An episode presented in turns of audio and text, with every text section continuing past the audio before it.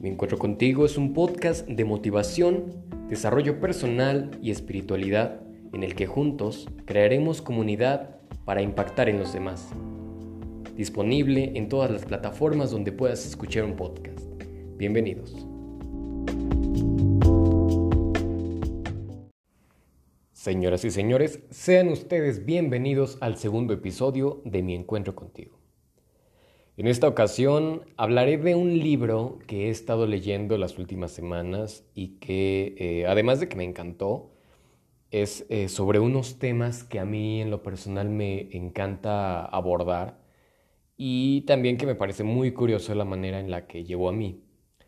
Eh, verán, este libro se llama, así como el, el título de este episodio, Cómo hacer que te pasen cosas buenas.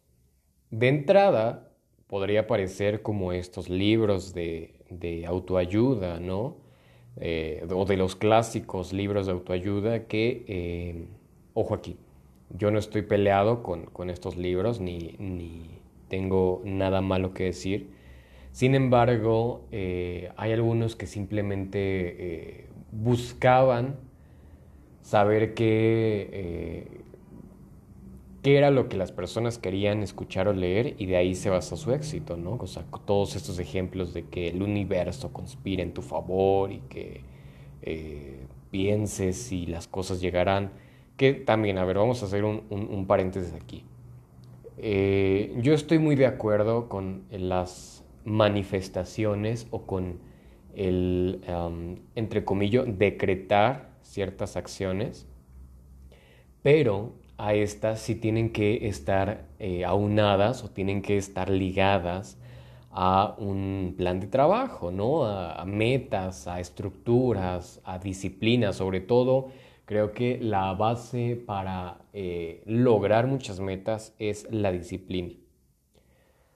Em, este no es el episodio para hablar sobre experiencias que he tenido laboralmente, pero ya sea buenas o malas, sí quiero comentar eh, algo que aprendí de, una de ellas que realmente no mm, fueron momentos difíciles, pero me quedé con la siguiente frase. La disciplina vence a la inteligencia.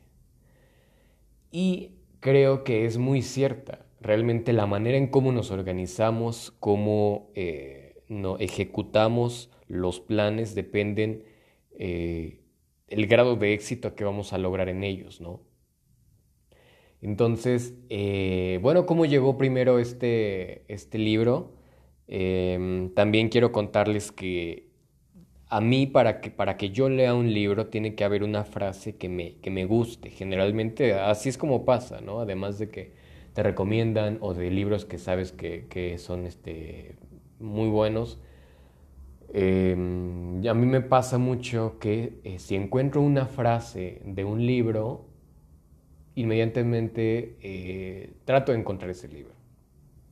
Entonces, eh, un viernes, yo estaba, era un viernes por la mañana, y una amiga mía que está estudiando psicología me, me mandó una publicación, me decía, mira, ve esto. La abro y lo primero que traía era la siguiente frase. No existe una biografía sin heridas. Desde ahí, eh, digamos que la, frase me atrapó porque creo que es muy, muy cierta. O sea, realmente nuestras historias, y como les cuento, eh, como les dije desde el primer episodio, esta es, um, son historias mías, son anécdotas mías, son, es la manera en la que yo he vivido la vida o la que yo, de la forma en la que yo la he visto. Y eh, por lo tanto, aquí también quiero lanzar un mensaje. Eh, todas estas recomendaciones o todas estas series de afirmaciones o palabras que diga son eh, porque a mí en lo personal me han funcionado. Probablemente a ti no te funcionen o probablemente tú no trabajes de esta manera. Pero si te las estoy compartiendo es porque a mí me funcionaron y porque es algo que, se, que va conmigo, ¿no? También yo no soy un experto y por lo tanto todos estos mensajes que doy son como pues una plática eh, de un amigo que, quiere ayudarte a encontrar un mejor camino o encontrar, ayudarte a encontrar la inspiración, ¿sí? Eh, como les conté, yo soy licenciado en Derecho, soy abogado, pero eh, vamos a ahondar temas que tienen que ver con salud, salud mental, psicología y desde aquí pues hay que hacer la, la mención que pues yo no soy un experto en estas cosas. Pero bueno, la frase continúa así. No existe una biografía sin heridas. Las derrotas y cómo encajarlas son lo más decisivo en cualquier trayectoria. El ser humano a lo largo de toda una vida atraviesa momentos muy exigentes y difíciles, por lo que no podrá ser feliz si no aprende a superarlos o al menos a intentarlo. Está fuerte, ¿no? Esta frase fue la que a mí me la leí e inmediatamente dije, tengo que tener ese libro, tengo que leer ese libro. Eh, la publicación hablaba un poco más sobre el libro y sobre quién es la autora. Eh, la autora es eh, Marian Rojas Estape. Ella es una psiquiatra, estudió medicina en la Universidad de Navarra y bueno, pues su labor profesional se centra en el tratamiento de personas con ansiedad, depresión, trastornos de la personalidad, trastornos de conducta y en terapias familiares. Es decir, la persona que escribió este libro es una experta, ella sabe de lo que, lo que está hablando, sabe lo que, lo que dice y eh, sin duda por eso es un, eh, un libro diferente. Desde, desde entrada, además de esa frase, el título te atrapa, ¿no? ¿Cómo hacer que te pasen cosas buenas? Desde luego muchas veces nosotros nos preguntamos, es porque eh, nos preguntamos, ¿por qué no, no, ¿por qué no me pasa algo bueno? ¿Por qué me va mal en, en el trabajo, en las relaciones? ¿Por qué constantemente me siento frustrado, deprimido? Y realmente este libro no es como una, un formulario mágico o como estos libros que mencionaba al inicio que te dicen, eh, tienes que hacer esto y esto y esto. No. Aquí la doctora Marianne te enseña que las emociones son el resultado de la perspectiva de nuestra vida. Es decir, si nosotros no somos conscientes de lo que estamos sintiendo, y de por qué lo estamos sintiendo o de las emociones que estamos llevando, digamos que vamos a ir un poco ciegos en el, en el camino de nuestra vida. Y desde luego, eh, como bien dicen, y ustedes seguramente han escuchado esto, que, mm, que realmente las cosas o el problema no es lo que te pase, sino cómo reaccionas ante ello, y es totalmente cierto. O sea, eh, por ejemplo, yo les cuento, yo soy un, férreo partidario de, la terapia, de ir a terapia, eh, ya sea en la modalidad que, elijan. Yo tomé eh, con una psicóloga clínica, estuve dos años yendo a terapia. Eh, intermitentes, primero fui todo un año, después que fue casi cuando inicié la universidad, porque yo de alguna forma yo sentía que no estaba bien y quería encontrar la, la razón o que eh, el camino de qué estaba pasando, el por qué tal vez no estaba bien. Y eh, después, durante la universidad lo dejé y finalmente cuando em, terminé la universidad y, ya, este, digamos que me enfrentaba a otras cosas, fue cuando regresé a, terapia porque siempre, eh, como les dije, me gusta o, he tenido mucho interés en cuestionarme el porqué de mis comportamientos o de el porqué de eh, cómo me relaciono con los demás, ¿no? Entonces, eh, sin duda, em, yo, les, yo siempre voy a recomendar a las personas que vayan a terapia, eh, independientemente cuál sea tu concepto o incluso que pienses que no tienes problemas grandes, realmente no, no se trata de eso, no se trata de, de tocar fondo, de tener los problemas este, de la vida enormes para tener que ir a terapia, ¿no? O sea, realmente la terapia es una forma en que te ayuda a entenderte y por tanto a entender la vida en cómo la estás viviendo.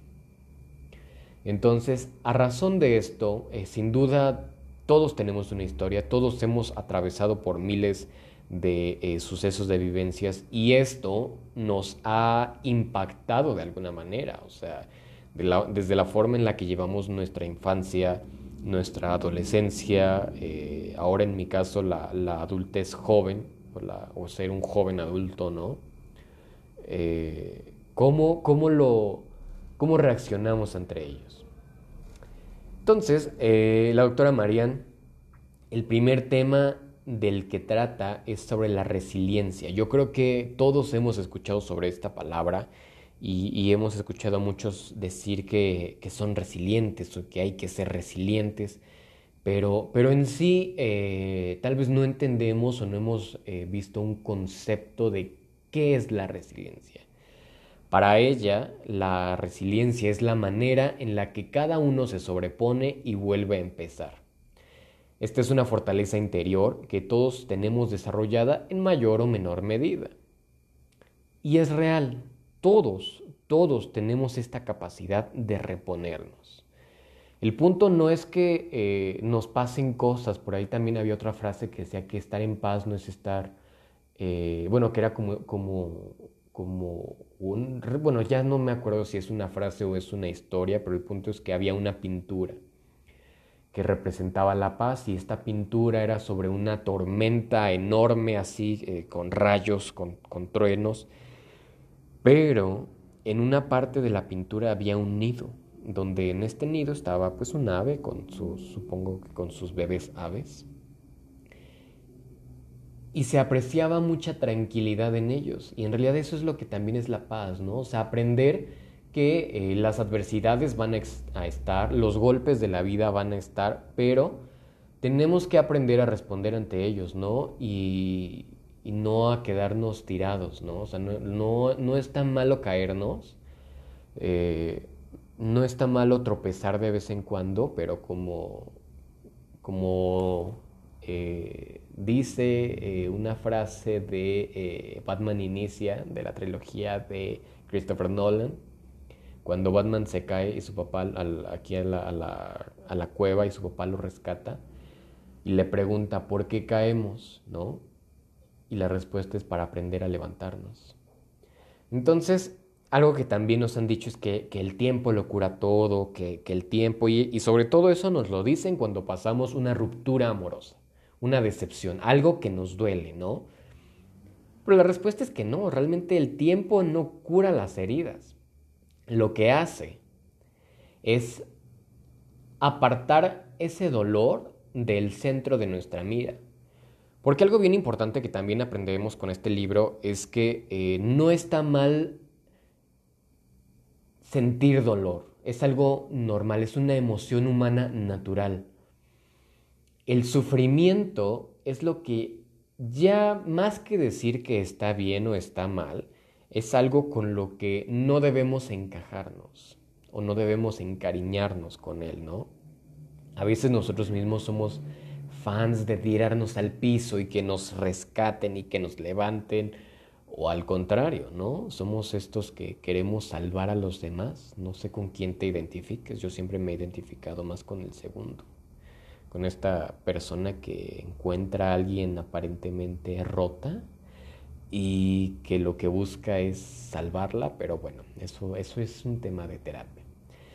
El punto es que em, cuando el sufrimiento es aceptado de manera sana, o sea, les digo, el sufrimiento no es malo, el punto es aceptarlo, entender de dónde viene y el por qué, ¿no? Y, y también si esto tiene una razón más allá que no estamos viendo en ese momento, ahí es cuando lo aceptamos de manera sana. Ahí es cuando uno adquiere un dominio interior importante para toda la vida. Y es cuando encontramos una de las llaves maestras donde encontramos eh, algo que, nos va a ayudar toda la vida, que es aceptar el dolor, ¿no? Y también aceptar o entender de dónde viene. Yo lo platicaba en, eh, unas historias pasadas, ¿no? Que, de repente nos enteramos de algo y que nos duele, nos duele el pecho porque eso es, real, hemos sentido este dolor en el pecho, el nudo en la garganta, que más adelante, eh, junto con el libro, vamos a explicar por qué, de dónde viene físicamente ese, esa sensación. Pero bueno, el punto es que eh, nos, enteramos de algo por andar ahí stalkeando a nuestro crush o a, o a, alguien que nos gusta o a la persona con la que estamos saliendo o la persona con la que estamos saliendo nos dice algo y nos duele, ¿no? Pero el punto, a ver, ahí tenemos que preguntarnos algo, ¿no? Analizar, ok, nos duele, analizamos ese dolor, vemos de dónde viene y nos preguntamos. Esta nueva información que tenemos, este nuevo dato, esto que nos acabamos de enterar, afecta la manera en la que estaba viviendo mi día, en la que estaba viviendo el día de ayer?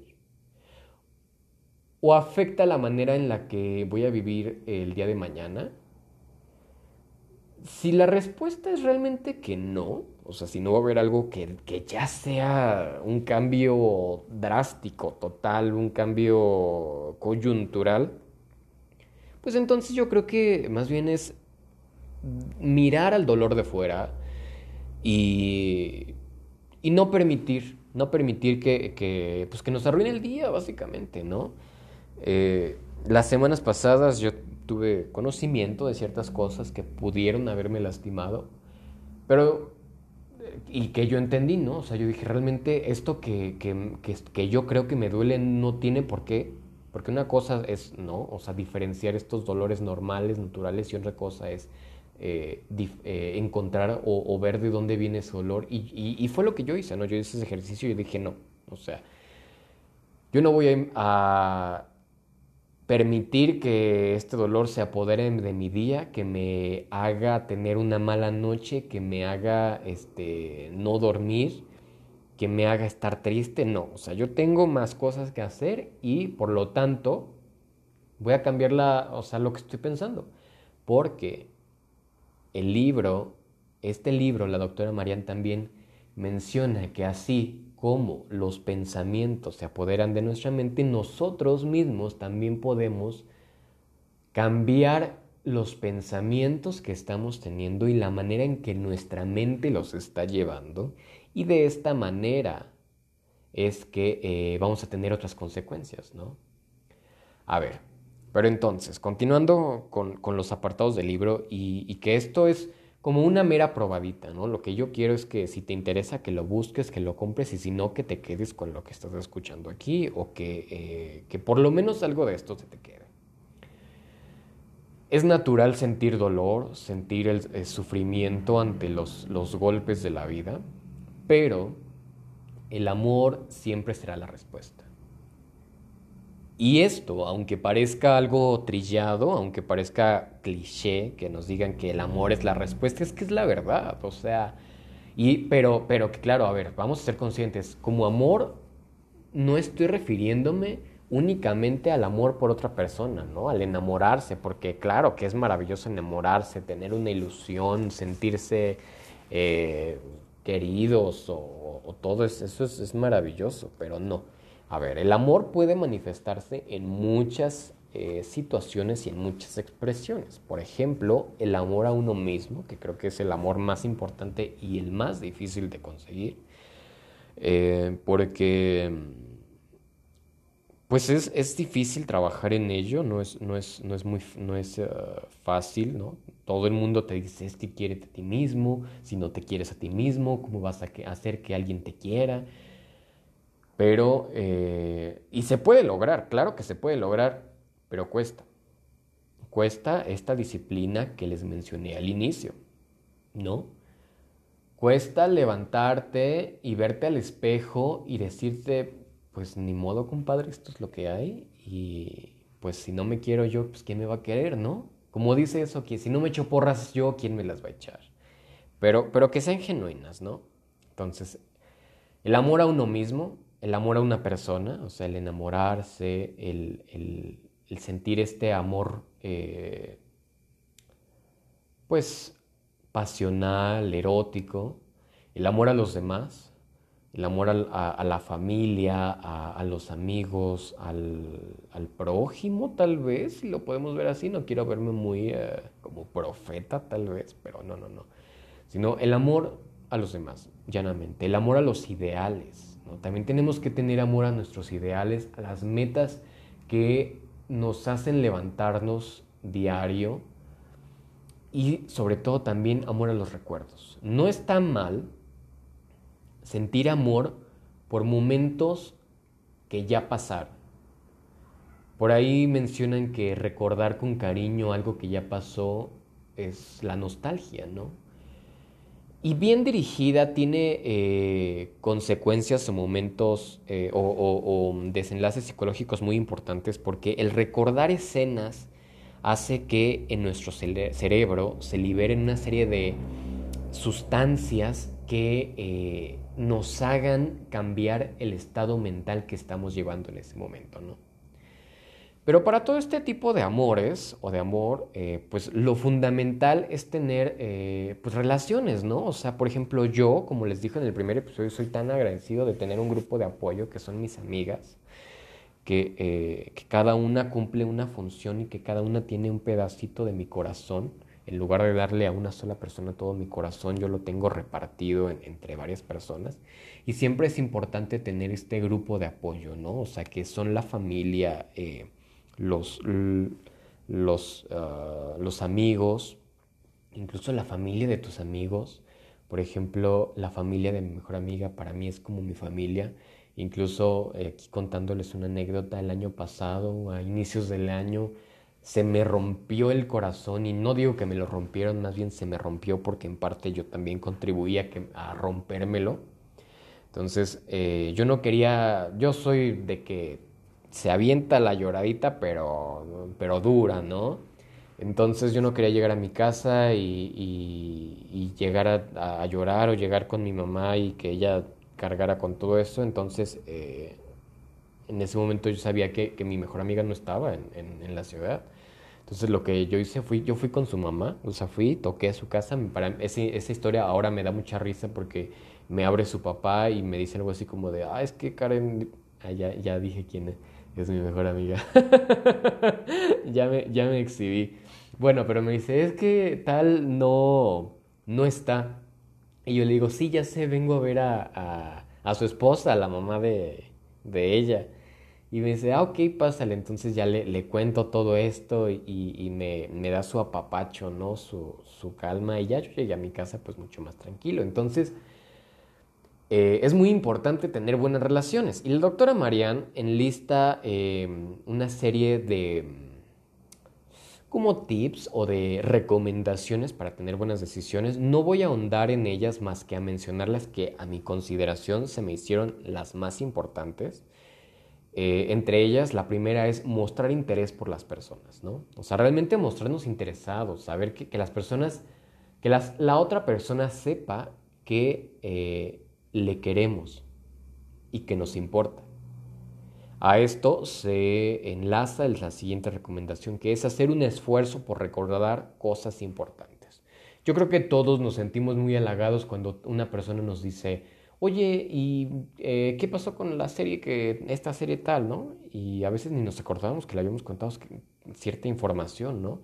Pero el hecho que recuerde eso eh, nos hace sentir un poco especiales o que esta persona nos mostró atención, nos puso atención y lo mismo sucede al revés, ¿no? Lo mismo sucede si nosotros eh, recordamos detalles de la familia de, de, los demás, que, el tercer, la, la, tercera recomendación es profundizar en sus vidas, profesiones y aficiones, ¿no? O sea, Ahí estas tres van completamente ligadas porque es, mostramos interés por las personas, recordamos detalles y nos adentramos en su vida, ¿no? No simplemente eh, tenemos cosas, por ejemplo, si alguien nos dice, oye, ¿qué crees que apliqué para una entrevista de trabajo, ¿no? Después es preguntarle, oye, ¿qué, ¿qué onda? ¿Cómo te fue? O sea, ¿qué pasó? Cuéntame. Ahí estamos mostrando un interés, profundizamos y eso nos genera un enlace, ¿no? Eh, también hay que evitar juzgar. Esto es muy importante incluso para todas las situaciones, ¿eh? ni siquiera para, generar buenas relaciones. O sea, tenemos que eh, lograr que las personas se sientan cómodas contándonos sus eh, sentimientos sin que se sientan juzgadas. Esto es, que sientan en nosotros un lugar seguro, un lugar en donde puedan contarnos sus cosas, que ojo, esto no significa que seamos su basurero emocional, ¿no? O sea, tampoco. Si, si hay personas que solamente llegan y nos usan para, para buscar este, que desahogarse, también hay que eh, pararlos y decirles, a ver, ¿no? Aprecio que me tengas esta confianza, pero pues no soy tu descargue. O sea, que ahí entra el hecho de no juzgar, como les digo, o sea, cada quien tiene su historia, cada quien tiene sus, sus procesos, sus vivencias, sus tiempos, entonces no es lo mismo, sus cuidados, ¿no? Hace poco con, mi mejor amiga llegamos a la conclusión que los dos somos como plantas, ¿no? Yo soy más una orquídea que requiere ciertas atenciones o más próximas y ella es como una suculenta que, requiere un poquito de, requiere igual, o sea, porque si la riegas mucho, pues se muere, ¿no? E incluso hay personas que hasta los cactus se les muere. Entonces, cada persona es como una planta que requiere sus atenciones y sus cuidados especiales. Y el punto es encontrar eh, cuáles son cada uno de ellos. Eh, la quinta es no impongas tu criterio, creencias o valores. Una cosa es compartir como ahorita lo que yo estoy haciendo y como les dije un inicio, o sea, esto es lo que a mí me ha funcionado y lo que eh, para mí es eh, lo que me sirve. Pero no, yo no estoy haciéndolo para que todo el mundo tenga que hacer esto que yo estoy haciendo. Esto es simplemente convertirlo y si te sirve, pues maravilloso, ¿no? Adelante, tómalo.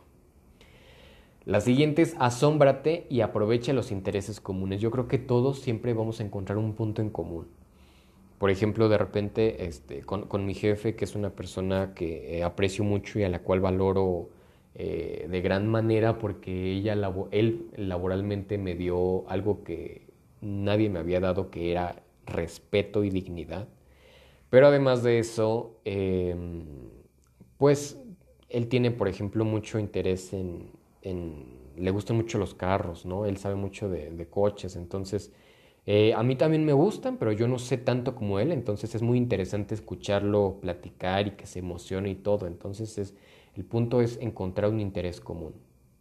El siguiente punto es eh, canta, pero también en grupo, ¿no? O sea, cantar eh, científicamente está comprobado que libera una serie de hormonas como oxitocina, que vamos a hablar de ella también. La siguiente es no tengas miedo a sentirte vulnerable ante los demás de pedir ayuda, ¿no? O sea, cuántas veces por nuestro ego, por nuestro orgullo no pedimos ayuda y más sobre todo los hombres. Creo que la cultura machista es que no podemos vernos vulnerables, ¿no? Esto de que los hombres no lloran. No, o sea, tenemos que cambiar los paradigmas, tenemos que agarrar el control de nuestra masculinidad y sabernos vulnerables, ¿no? Siguiente punto es hablar bien de los demás y no criticar, ¿no? Como dicen eso, eh, habla más lo que habla más de ti lo que hablas de los demás, ¿no? Entonces, eh, otro de los puntos que creo que este es un punto que para mí se me hace imprescindible es no pierdas la educación. Esto es, por más eh, títulos y grados académicos que tengas, que nunca se te olvide decir gracias buenos días, buenas tardes, por favor, perdón a todas las personas, ¿no? Desde la llegas a tu lugar de trabajo y a la persona de la limpieza la saludas con la misma intensidad, con la misma alegría que a, eh, al jefe, a la persona que está en un puesto más alto que tú, porque eso no tiene nada que ver con, con eh, situaciones sociales, ¿no? Eso tiene que ver con, contigo. Yo me acuerdo mucho eso que decían, eh, que la, educación es de quien la da, no de quien la merece. Entonces, que no se nos olvide sobre todo ser amables, que eh, ese es el siguiente punto. Ser amable es más importante de lo que puedas imaginar. Entonces, a esto se, este, aúna lo, lo anterior, que es el impacto de las palabras. Realmente las palabras tienen un gran impacto porque Espiritualmente, eh, las palabras tienen significados, no solamente fonéticamente, sino lo que cada palabra significa eh, tiene eh, mucho, mucho impacto. Entonces, bueno, la amabilidad genera endorfinas, las cuales reducen los niveles de cortisol. El cortisol, nos explica la doctora Marianne, es la hormona del estrés. Pero en contraposición a esto existe la, oxitocina, que era lo que les mencionaba hace un momento. La oxitocina también es conocida como la hormona del amor y de la confianza o la hormona del placer. Cuando sus niveles son altos, las emociones como el amor, la empatía y la compasión son más intensas. La clave es la amabilidad, Sonreír, evitar juzgar, sentir gratitud, esto nos hace capaces de alterar la bioquímica del cerebro.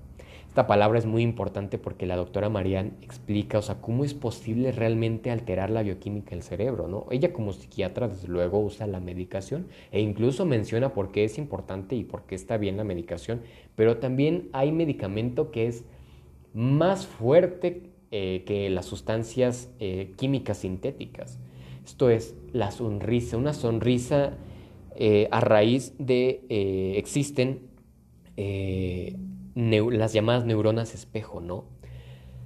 Nuestro cerebro no, no sabe qué es lo que está pasando, pero si nosotros sonreímos, si nosotros engañamos al cerebro, al final el cerebro se convierte como en un círculo, ¿no? Nosotros sonreímos, eh, no, somos personas radiantes y nuestro cerebro entiende que algo bueno está pasando, ¿no? Y por lo tanto libera estas eh, sustancias como la oxitocina, que a la vez nos va a generar placer, nos va a generar empatía, compasión y todo esto, ¿no? Vamos, es esta sensación como cuando, cuando estás en esta etapa del enamoramiento que te llega el mensaje de la persona que te gusta y sientes como lo que llaman las mariposas en el estómago y sientes esta energía y sientes que toda la vida es bella y es la vida es color de rosa.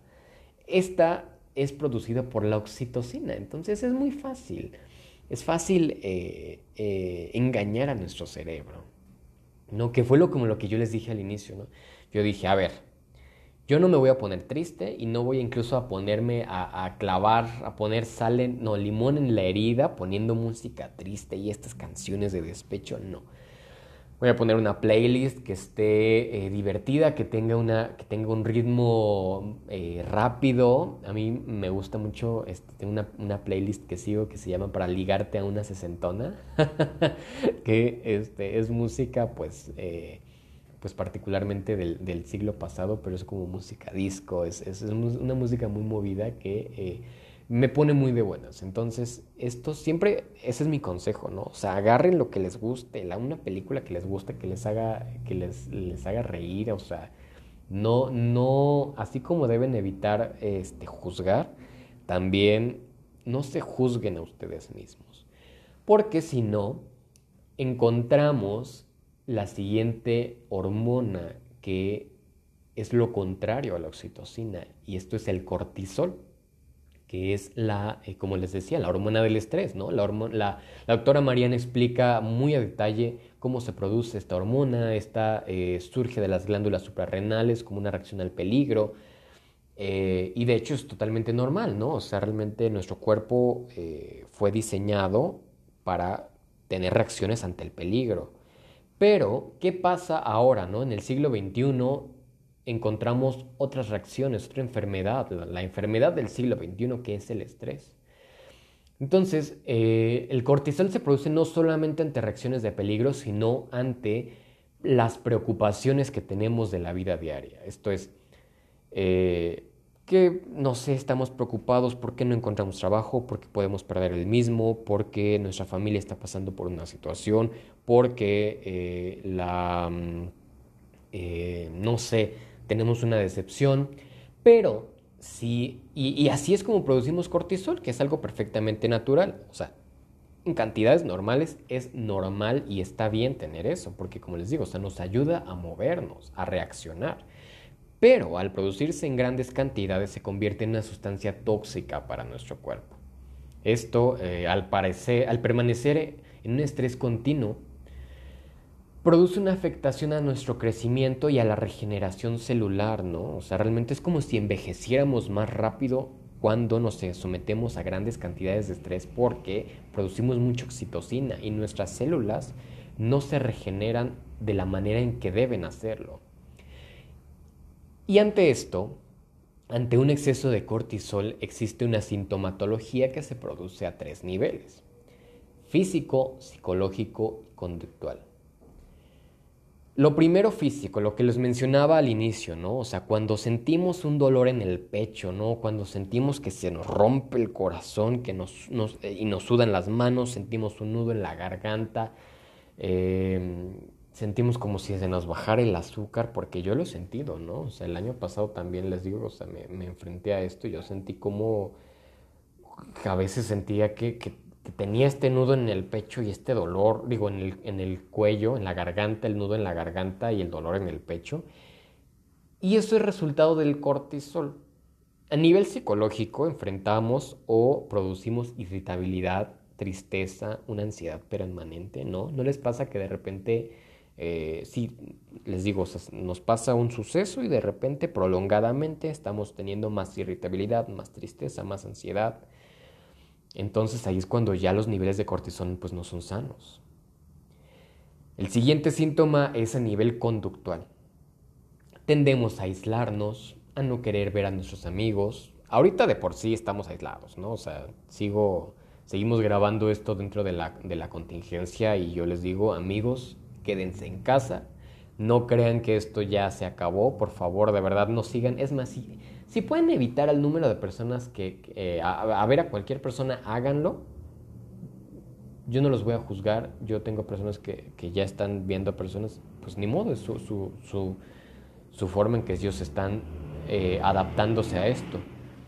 Pero mi respuesta va a ser, pues yo no voy a, rodearme o yo no voy a estar con estas personas, ¿no? Porque yo no sé qué están haciendo. Pero bueno, volviendo a cuestiones, imaginemos que ahorita no estamos en cuarentena, que no existió en el 2020 el, el SARS-CoV-2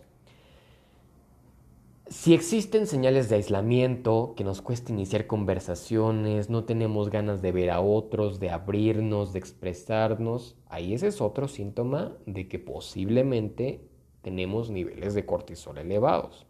Repito, yo no soy un experto, o sea, estos son los eh, síntomas que la experta, la psiquiatra, nos dice. Pero ante esto, queridos amigos, como les dije, hay una ventaja, desventaja. El cerebro no sabe diferenciar lo que es real de lo que es imaginario. Eso es lo que les digo, o sea, nosotros podemos engañar a nuestro cerebro. Nosotros podemos eh, crear situaciones que hagan que nuestro cerebro nos haga estar bien. Ojo, también, esto no es eh, algo como para eludir cuestiones de terapia o cuestiones de eh, sanidad mental distintas. Si necesitas y requieres una cuestión de terapia más allá que, esto, desde luego tienes que acudir con eh, tu terapeuta, ¿no? Pero, bueno, de aquí, digamos, vámonos en parámetros comunes, no normales, porque no me gusta esa palabra, pero comunes esto, eh, aquí radica la importancia de tomar conciencia de nuestros pensamientos, ¿no? O sea, diariamente estamos pensando y pensando y pensando y si vamos a tener un impacto muy diferente si desde que nos levantamos agradecemos, ¿no? ¿Cuántas, cuántas personas eh, están pasando, y siempre nos lo han dicho nuestros papás, cuántas personas desearían tener la situación que tú tienes, ¿no? Y vamos a, a iniciar el día agradeciendo por cosas simples, ¿no?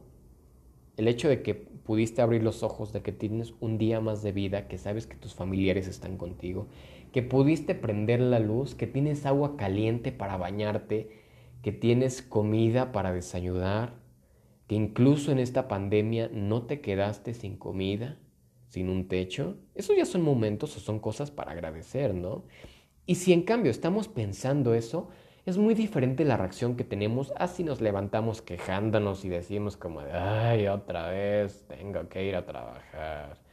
Ay, otra vez, fulanito de tal. No, o sea, hay que apartarnos de eso, ¿no? O sea, y ojo, el engañar a nuestro cerebro no es engañarnos a nosotros mismos, ¿no? O sea, más bien es modificar la forma en la que estamos pensando. Porque nuestro cerebro entiende que es ahí donde queremos asentarnos. O sea, si constantemente estamos siendo negativos, nuestro cerebro nos va a sentar en eso y de alguna forma nos va a pasar. Como lo que, como lo que eh, de niños nos pasaba, ¿no? O sea, si de niños nuestros papás nos decían, te vas a caer, te vas a caer, te vas a caer, de repente el niño se caía, ¿no? ¿Por qué? O sea, ¿por qué pasaba esto? Y es lo mismo con nuestros pensamientos. Entonces, hay que entender la manera en que nuestros pensamientos influyen porque estos ejercen un gran poder sobre nuestro cerebro y sobre nuestro cuerpo. Con esto amigos, eh, para cerrar el episodio, quiero cerrar con un ejercicio para que podamos tal vez tratar de ver el poder de nuestro cerebro y de nuestra mente, un ejercicio de visualización. Si estás en un lugar seguro, si estás en un lugar eh, que puedes cerrar los ojos, cierra tus ojos. Imagina que tienes un mango en tus manos, ¿no? Un mango amarillo de estos normales, un mango con unos ciertos puntitos ya en, su, en su cáscara. Siente cómo pesa el mango, cómo eh, la forma se moldea a tus manos. Y ahora eh, imagina que, pelas este mango, ¿no? Poco a poco eh, quitas la, cáscara, incluso lo, lo, pelas con tus manos. Al separar la cáscara puedes ver lo amarillo del mango, la intensidad del mango, ¿no? Esta, incluso esta pielecita que se va despegando, que queda como, como una textura muy interesante. Y lo hueles, inmediatamente te llega el olor. Tienes el, olor del, mango, recuerda lo que huele un mango, un, mango jugoso que, que, muerdes y que incluso el, jugo del mango se, se, te derrama de los labios, ¿no? Está suave, la pulpa es, es suave, es rica. Es más, yo ya estoy salivando, yo espero que tú también lo estés salivando. Lo pruebas y es un mango dulce, ¿no? Es un mango que ya está en, en su punto. Si se te antojó y si empezaste a salivar, ni siquiera que, que hayas logrado sentir el, el aroma, pero con que hayas empezado a salivar, que se te haya antojado este mango imaginario que te puse en mente, Ahí está el gran poder de la mente, el gran poder de nuestros pensamientos. Si pudimos hacer esto, si lograste hacerlo, está bien.